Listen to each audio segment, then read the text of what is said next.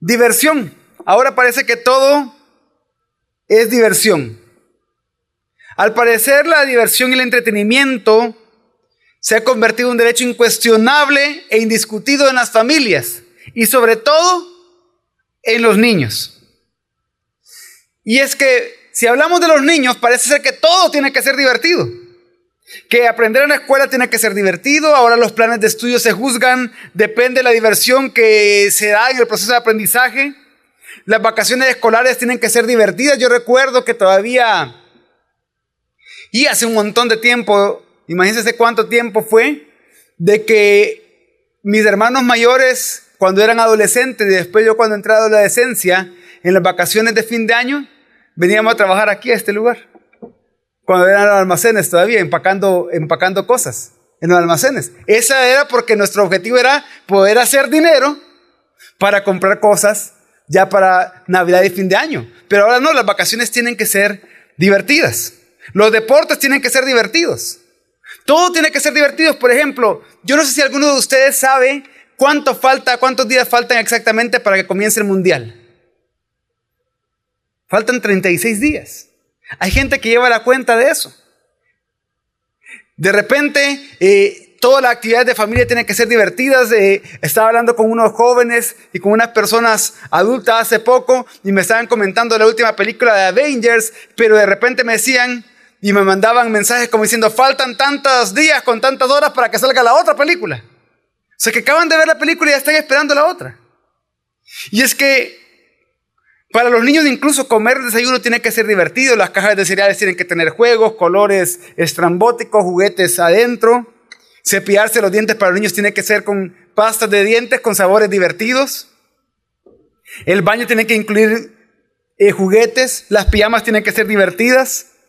Y en la parte superior para la familia de esa lista de diversión puede ser que encontremos la televisión y algunos de sus sustitutos modernos como las tablets y los teléfonos celulares con Netflix y algunas otras aplicaciones para ver series y en la que se nos hace ver de que es el, el momento más divertido, seguir nuestra serie favorita. Y es que los productores de televisión, de películas, de series han sido maestros en crear y satisfacer el apetito por la diversión. Y con esto no quiero decirles, ah, no, el, pastor ha de ser un papá bien aburrido. No, yo con mi hija también procuro hacer actividades divertidas. Pero lo que quiero hablar ahora, y quizás no estoy exagerando cuando digo esto, es que nuestra cultura está considerando la diversión y el entretenimiento como el mayor bien. Sobre todo cuando se trata de los niños. La diversión es el objetivo supremo para las personas hoy. Pero lo más peligroso es que confunden la diversión con la felicidad. Y de verdad eso como padre y como pastor me preocupa. Porque me preocupa porque de una u otra manera también esta idea de diversión y entretenimiento va a dar forma a la imaginación religiosa de mi hija, a lo que mi hija piensa acerca de la religión y acerca del culto. Y es que me preocupa cómo enseñar a nuestros hijos a amar la diversión por encima de todo se puede convertir en un gran obstáculo para su adoración y su vida de piedad. Cómo esa cultura de diversión se está convirtiendo ya en un gran obstáculo para nuestra adoración y vida de piedad. La semana pasada también estábamos cenando con unos jóvenes después del culto de jóvenes y salió el tema de la final del mundial. Me decía, la final del mundial cae domingo, pastor. Y va a ser a las nueve de la mañana. ¿Y cómo vamos a hacer con los cultos? ¿Y cómo, cómo, cómo vamos a hacer con los cultos? Está a las 8 y a las 11, como siempre. Pero, ¿qué es lo que me estaban tratando de decir? ¿Va a haber alguna manera en que para que la gente venga al culto y pueda ver al mismo tiempo la final del mundial se cambien horarios de los cultos? Y es que tenemos que ver que muchas cosas trascendentales en la vida no son divertidas. El temor al Señor no es una experiencia divertida. Cantar o leer en la Biblia santo, santo, santo no es divertido. No vemos diversión en Isaías 6 cuando Isaías vio la visión celestial que decía santo, santo, santo. Isaías no se divirtió en eso. Isaías se generó en él un pavor porque dijo, dijo, ya estoy muerto. Muerto soy. Estoy viendo al Señor de los ejércitos. No fue divertido esa, esa visión de la gloria de Dios para Isaías. No fue divertido. Uno piensa en palabras como sobriedad, temor, esperanza, oración para describir alguna experiencia así, pero no piensa en la palabra diversión. Preparar sermones, miren, preparar sermones no es divertido. Nosotros disfrutamos, los pastores sí disfrutamos haciendo los sermones.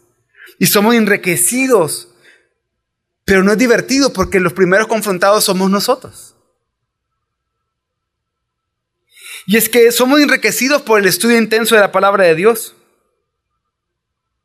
O escuchar también la palabra de Dios en un sermón, como lo están haciendo ustedes hoy, un día miércoles, tampoco es divertido.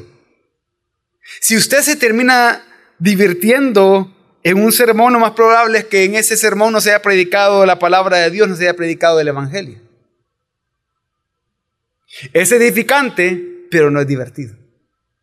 Si ustedes a esta hora quisieran divertirse, tendrían un montón de opciones más y no estar acá. Leer y estudiar la palabra de Dios es iluminador, alentador, desafiante, provocativo, pero no es divertido.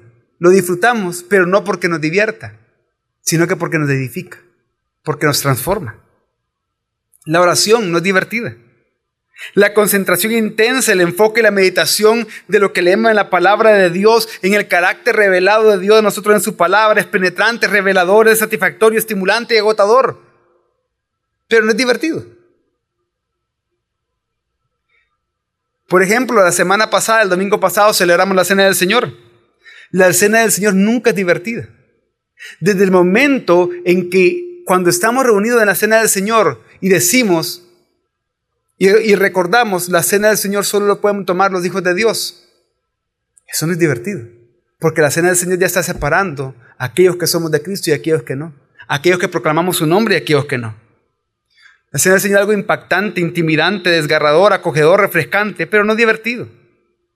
La adoración no es divertida, pero creemos en esta cultura ahora que la diversión es la clase para crear futuros adoradores para que los niños se mantengan en la iglesia, para que los jóvenes se mantengan en iglesias. Pero ¿por qué será esto? Porque a menudo nosotros, los padres, los adultos, también confundimos diversión y entretenimiento con felicidad. Y es que no podemos negar que de que nacemos el mundo nos vende la idea de que la felicidad consiste en la autocomplacencia, en la autoindulgencia. La mentira que entre más tengamos de lo que nos gusta, más felices seremos. Es por eso que desde siempre buscamos cosas que nos den identidad, significado valor personal o social. Y es que vemos que el engaño del mundo de hacernos creer que el árbol de la felicidad humana nace y crece en las tinieblas de este mundo cuando eso no es así.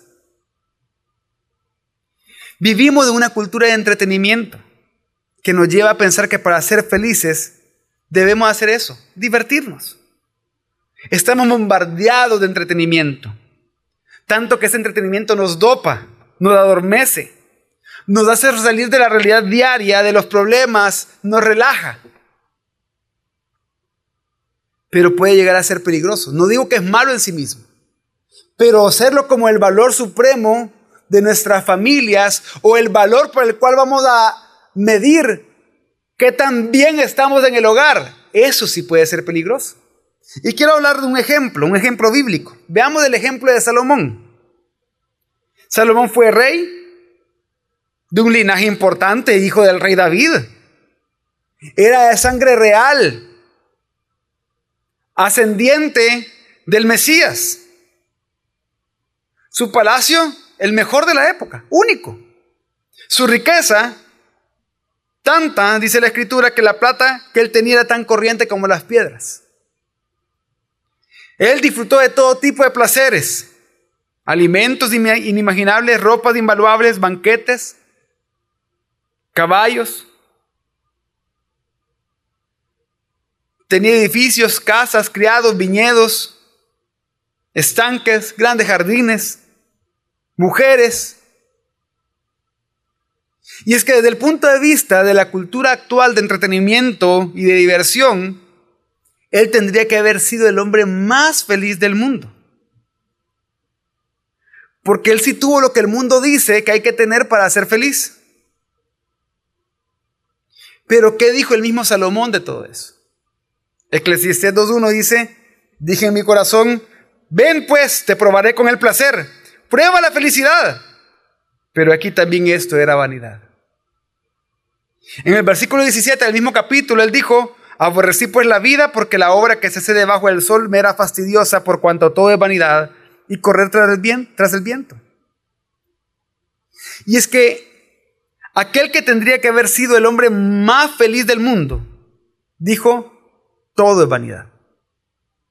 Dijo que todo era un vacío. ¿Por qué? Porque hay una realidad en el ser humano, que el vacío espiritual del hombre jamás puede ser satisfecho por cosas materiales. Y es que mientras el mundo se va empeñando en cada día hacernos creer a nosotros que sí podemos llegar a llenar el vacío de nuestra alma con las cosas materiales, con las cosas que este mundo nos ofrece, con la codicia de los ojos, con la codicia de la carne, con la vanagloria de la vida, la Biblia enseña lo contrario. Que en esas cosas no está el amor de Dios porque no provienen del Padre. Pero que sí en hacer la voluntad de Dios está el permanecer para siempre. ¿Por qué? Porque esas cosas no pueden tocar el alma, no pueden transformar el alma. Y es que la sed y el hambre espiritual de los seres humanos, ese vacío con el que nacemos y vivimos en este mundo, jamás se llena con cosas materiales. Como el mismo Blaise Pascal dijo que en el corazón del hombre hay un vacío en forma de Dios que solo Dios puede llenar y ese hecho lo conocemos únicamente mediante la persona de Jesucristo. Por eso es que vemos que el fin principal del hombre no es nuestra diversión. La primera pregunta del Catecismo Menor de Westminster dice, ¿cuál es el fin principal del hombre? Y la respuesta no es el fin principal del hombre, es que se divierta todos los días de su vida hasta que esté harto. No. La respuesta a esa pregunta no tiene que ver con diversión, pero sí tiene que ver con felicidad. Cuando el Catecismo Menor de Westminster pregunta, ¿Cuál es el fin principal del hombre? La respuesta que da es que el fin principal del hombre es glorificar a Dios y gozar de Él para siempre. Eso es felicidad. La felicidad pasa a través de glorificar a Dios porque para eso fuimos creados. Ese es el propósito de nuestra vida. Y a medida que nosotros nos gocemos más en Dios y nuestro corazón esté más satisfecho en Dios, entonces seremos felices. Y cuando eso suceda cuando glorifiquemos a Dios de esa forma. Y aquí quiero citar a John Piper. John Piper en el libro de No desperdicie su vida dice que las cosas que se nos han sido dadas, ya sea la familia, la familia nos ha sido dada para que nosotros con nuestra familia demostremos que nuestro mayor tesoro no es nuestra familia, sino que es Cristo. Las cosas materiales nos han sido dadas para que nosotros demostremos con las cosas materiales que esas cosas no son nuestro mayor tesoro, sino que Cristo lo es. Que lo usemos de tal manera que glorifiquemos a Dios, gocemos de Dios mientras estamos adorando su nombre. Y es que con esto quiero ir a un pasaje de la Biblia que le pido que ustedes lo puedan buscar. Busquen el Salmo 73.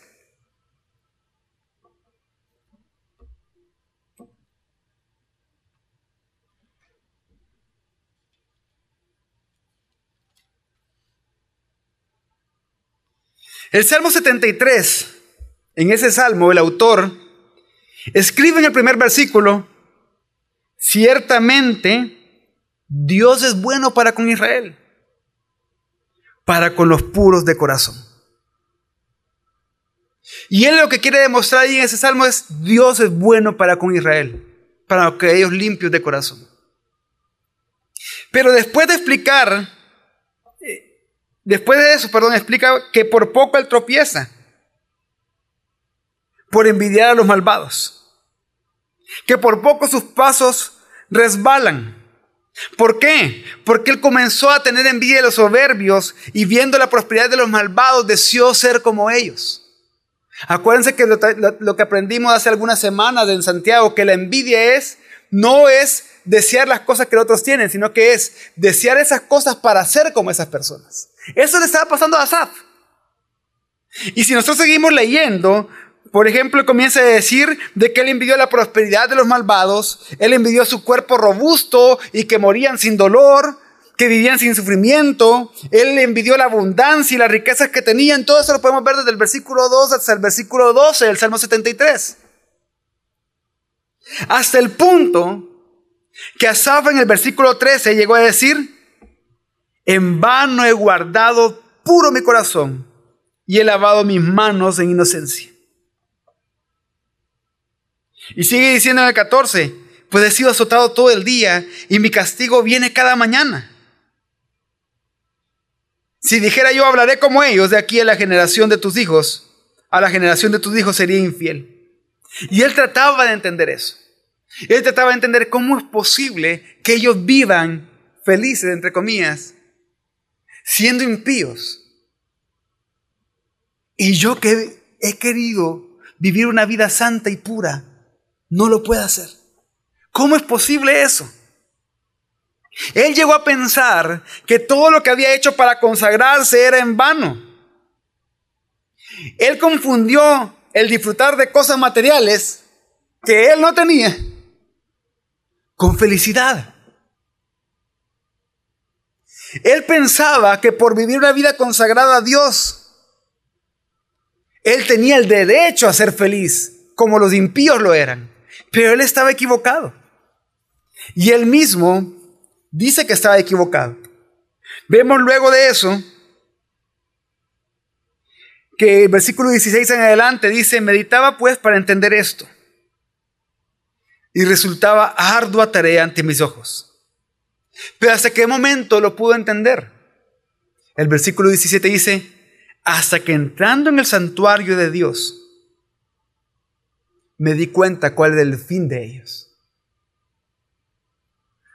Ciertamente los has puesto en deslizaderos y harás que caigan en la destrucción.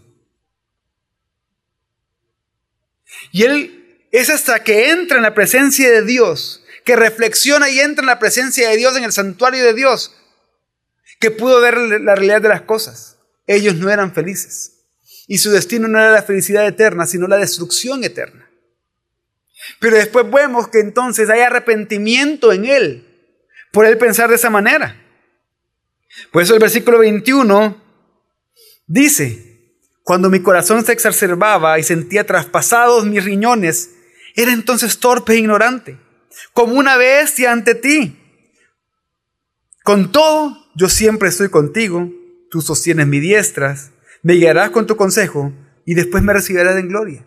Y vemos cómo él puede reflexionar, en la presencia de Dios puede ver, estaba equivocado, ya entendí, el fin de ello es muerte. Todo eso que traspasaba mis riñones, traspasaba mi ser, me hacía comportarme como un animal, como una bestia, sin entendimiento. Pero pude entender que yo estoy en la presencia de Dios, que Él está conmigo, que Él me guía con su palabra. Y así escribe los siguientes versos que vamos a ver en pantalla, del 25, del 25 al 28, que dice, ¿a quién tengo yo en los cielos sino a ti? Y fuera de ti, nada deseo en la tierra. Él comienza a ver entonces que su bien más preciado, que su tesoro más grande, que el propósito de su vida era este. Declarar esto, que no hay nada más importante ni más alto en la vida de un ser humano, en la vida de un redimido que el Señor. Después dice, mi carne y mi corazón pueden desfallecer, pero Dios de la fortaleza de mi corazón y mi porción para siempre. Aunque yo esté en tribulación, que yo esté en angustia, eso no me define ni me da identidad. Me da identidad. Dios mío. Que Él es mi porción para siempre. Y el 27 dice, ¿por qué aquí los que están lejos de ti perecerán? Tú has destruido a todos los que te son infieles. Mas para mí, estar cerca de Dios es mi bien. En Dios del Señor he puesto mi refugio para contar todas tus obras. ¿Escuchamos algo de diversión en estos pasajes? No, ninguna. Pero sin duda hay mucha felicidad. Es lo que está diciendo acá que mientras los que están lejos de Dios morirán y serán destruidos, no importa cuánta diversión y entretenimiento tengan acá en esta tierra, Dios a los que ama tiene de cerca. De tal manera que Él es suficiente. Que Él llega a ser el objeto de nuestro deseo y satisfacción. Que Él es nuestra felicidad misma. Y acá quiero dirigirme a los padres de familia que están hoy aquí. Mientras nosotros no creamos y vivamos esto, no vamos a poder criar hijos felices. Difícilmente, casi imposible hacerlo. Porque si para nosotros el bien más preciado y más alto, más sublime, el tesoro más grande, la satisfacción más extraordinaria en nuestra vida no es Dios,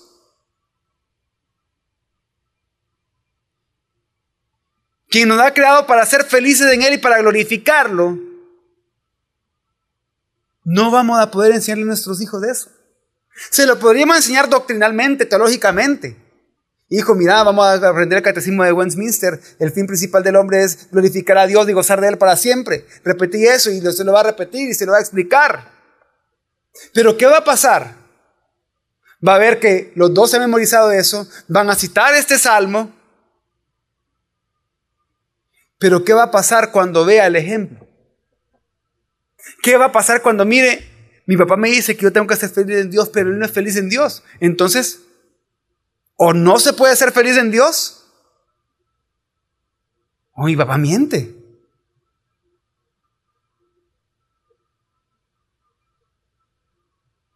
Y es que en esta cultura que exalte el entretenimiento y la diversión casi como un valor supremo para las familias y para los niños. Nosotros sabemos que la felicidad y tenemos que confiar y creer que la felicidad es Cristo mismo en nosotros. Ya no ha sido dada en Cristo. Por lo tanto, para poder tener un hogar feliz, una familia feliz bajo los patrones bíblicos de felicidad, somos primero nosotros los padres los que tenemos que aprender a vivir felices. Tenemos que aprender cómo ser felices. Y es extraordinario esto, porque cuando ya vamos al... Ahorita solo he citado casos del Antiguo Testamento, se han dado, se han dado cuenta. Pero cuando ya vamos al Nuevo Testamento, vemos de que en el primer libro del Nuevo Testamento, en el Evangelio de Mateo, en el que Mateo presenta que Jesús es el Cristo, pero además de que presenta a Jesús como el profeta o el mayor profeta, o el profeta mayor que Moisés, vemos que en el primer sermón que Mateo registra de Jesús, el sermón del monte, lo primero que hace Jesús,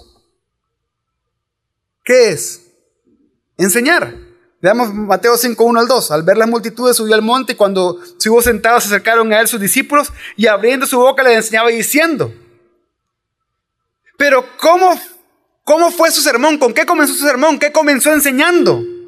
Él, enseñó cómo ser felices en este mundo. Él enseñó cómo ser bienaventurados. Pero, ¿qué significa bienaventurado? Esto el pastor Javier lo enseñó hace mucho tiempo en la serie El Todo Suficiente para la Vida Diaria, cuando explicaba el Sermón del Monte.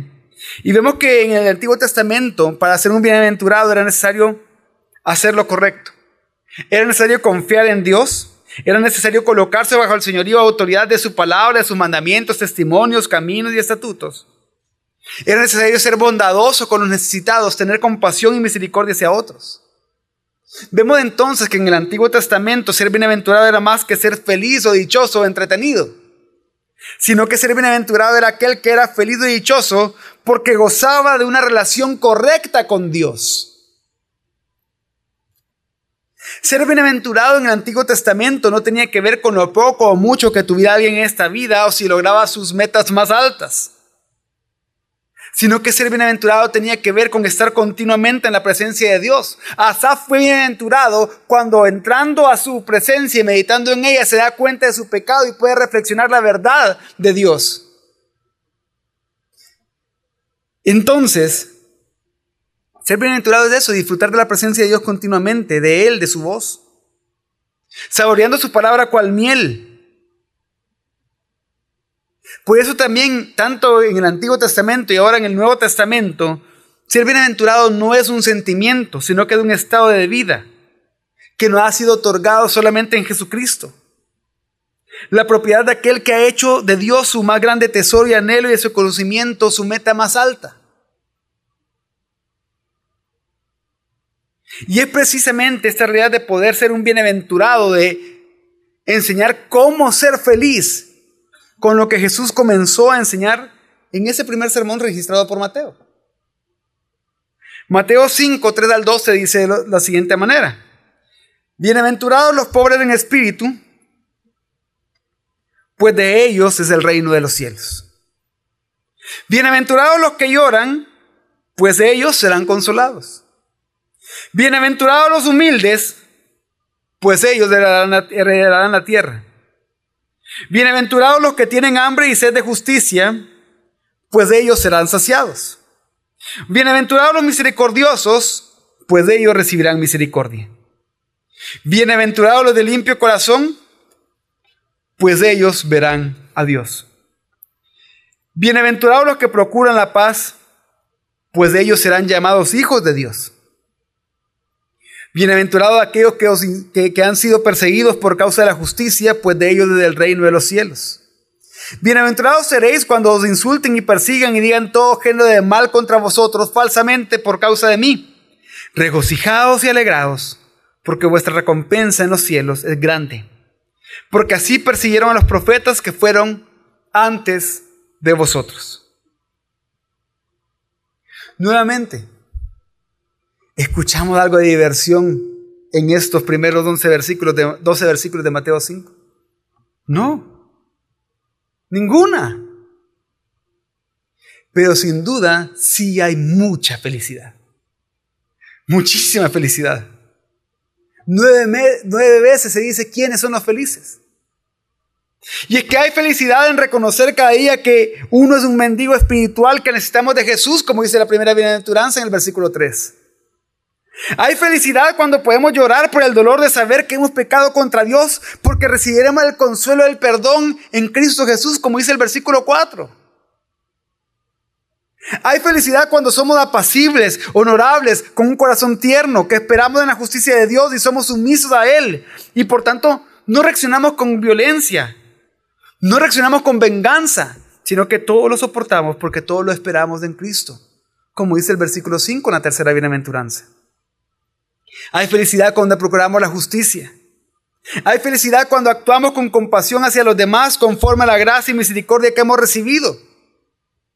Hay felicidad cuando vivimos con corazón limpio, cuando vivimos sin hipocresía, cuando nuestras actitudes, motivaciones, deseos, pensamientos, conductas son íntegras, sinceras de corazón, limpias de pecado, limpias de malicia, limpias de maldad.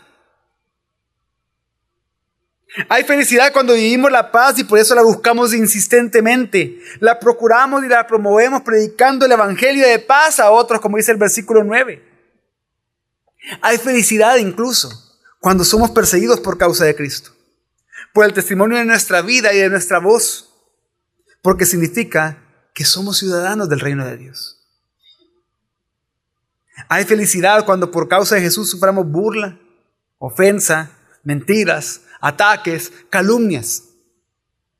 Hay felicidad porque sabemos que la recompensa no está acá, en este lado de la gloria, sino que es una recompensa eterna que vamos a disfrutar plenamente cuando estemos en la presencia de Dios y aún más plenamente en la nueva creación con nuestros cuerpos glorificados.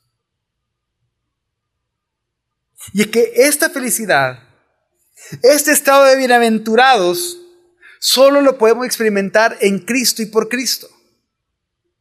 Solo por causa del Evangelio podemos experimentar esta, satisfacción, llenura y felicidad, aún a pesar de las tribulaciones.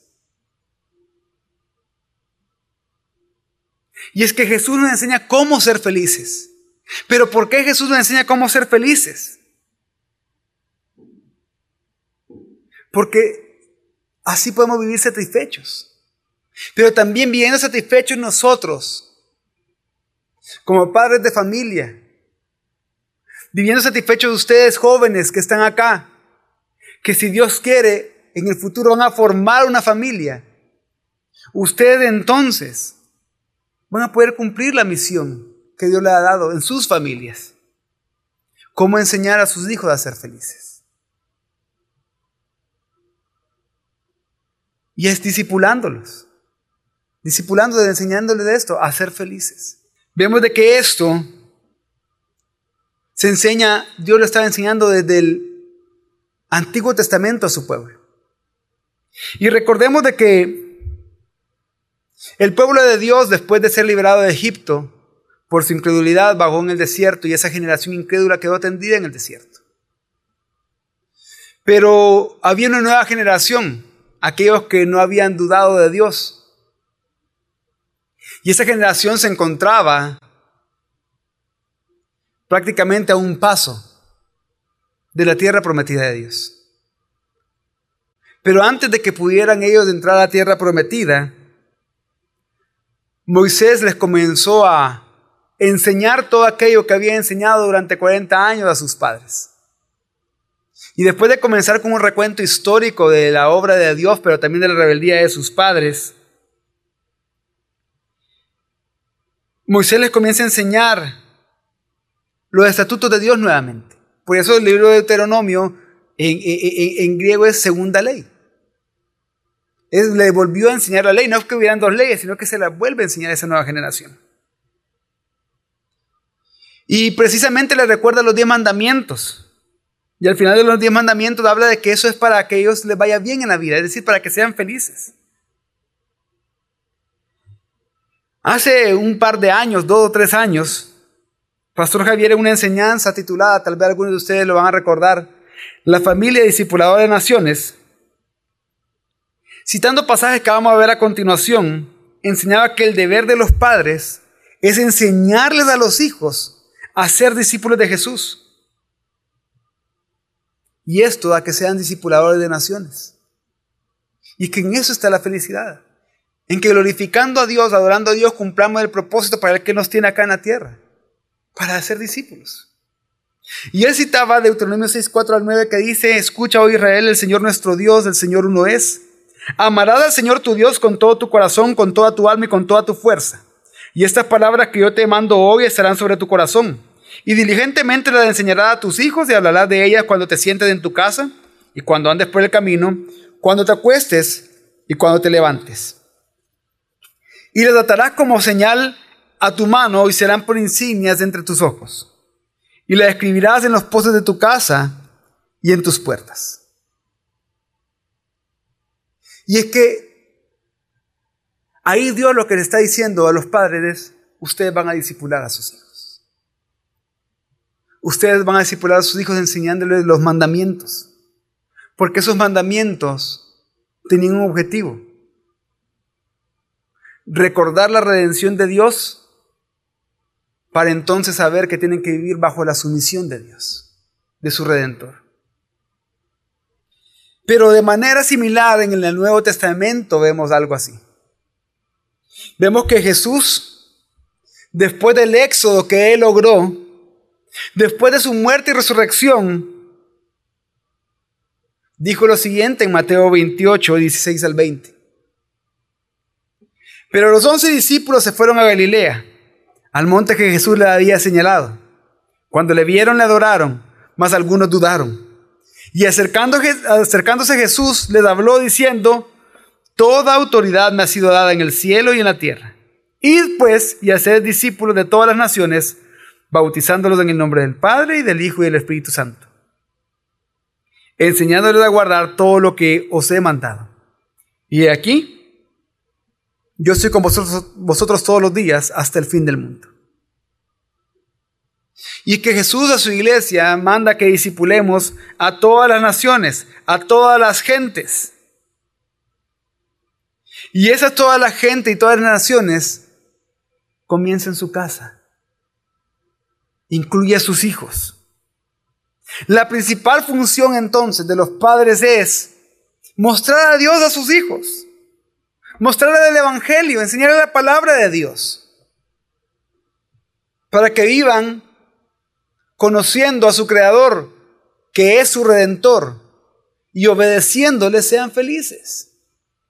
La pregunta es, ¿lo estamos haciendo? ¿Estamos enseñando la palabra de Dios a nuestros hijos? El plan de estudios, Dios ya no lo dio. Acá está.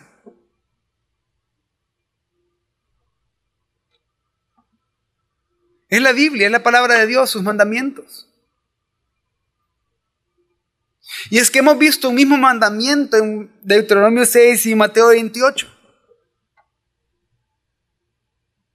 Y es que una vez conocemos el Evangelio, debemos de conocer las normas del Evangelio. Cómo vivir el Evangelio. Cómo vivir en el reino de Dios. Sus mandamientos, preceptos y estatutos. Y así podemos pastorear el corazón de nuestros hijos. Pastorear el corazón de nuestras esposas. Pastorear a nuestras familias. Yo tengo la obligación de pastorear a mi esposa y a mi hija. Y si Dios me da más hijos, a ellos también. Mi obligación no es pastorear su familia, mi obligación es pastorear su hogar. Como también vamos a aprender en el Congreso, el día sábado vamos a aprender la relación entonces entre la familia, la iglesia y el reino de Dios. Y vamos a ver que una función trascendental para el reino de Dios no está solo aquí en la iglesia local, sino que está allá en sus hogares. Porque ustedes tienen la obligación de pastorear a sus familias. Y que la familia fue creada para eso, como Pastor Javier enseñaba eso hace esos dos, tres años de la enseñanza que cité. Disipular a las naciones con el conocimiento de Dios. Es de adentro hacia afuera, como nos enseña también la parábola de la lavadura. Empezamos por nuestros hijos. Seguimos por nuestros vecinos, con nuestros compañeros de trabajo.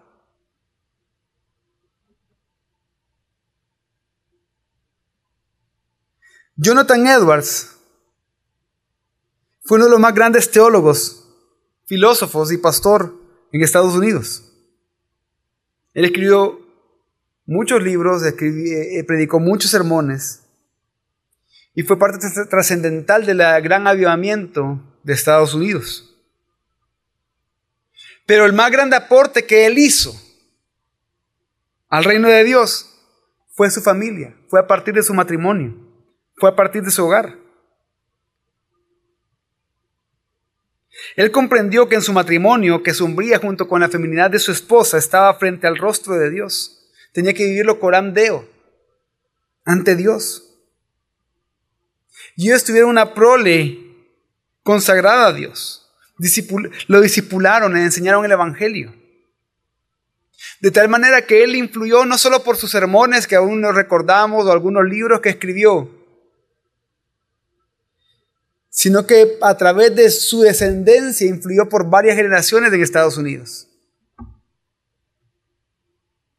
Y es que en solo 150 años del matrimonio entre Jonathan Edwards y Sarah Edwards, salieron 13 rectores de universidad, 65 catedráticos, 100 abogados, 30 jueces, 3 senadores de los Estados Unidos, 3 gobernadores de estados, 3 alcaldes, un vicepresidente de los Estados Unidos, líderes del sector financiero, de la banca, del comercio e industria, más de 100 misioneros, todos felices en el Señor, todos consagrados a Él, piadosos y temerosos de Él. Eso fue producto de un hogar que era feliz en Jesucristo, temiendo a Dios y obedeciendo sus mandamientos y que por lo tanto discipuló a sus hijos para enseñarles cómo ser felices en el Evangelio y por el Evangelio.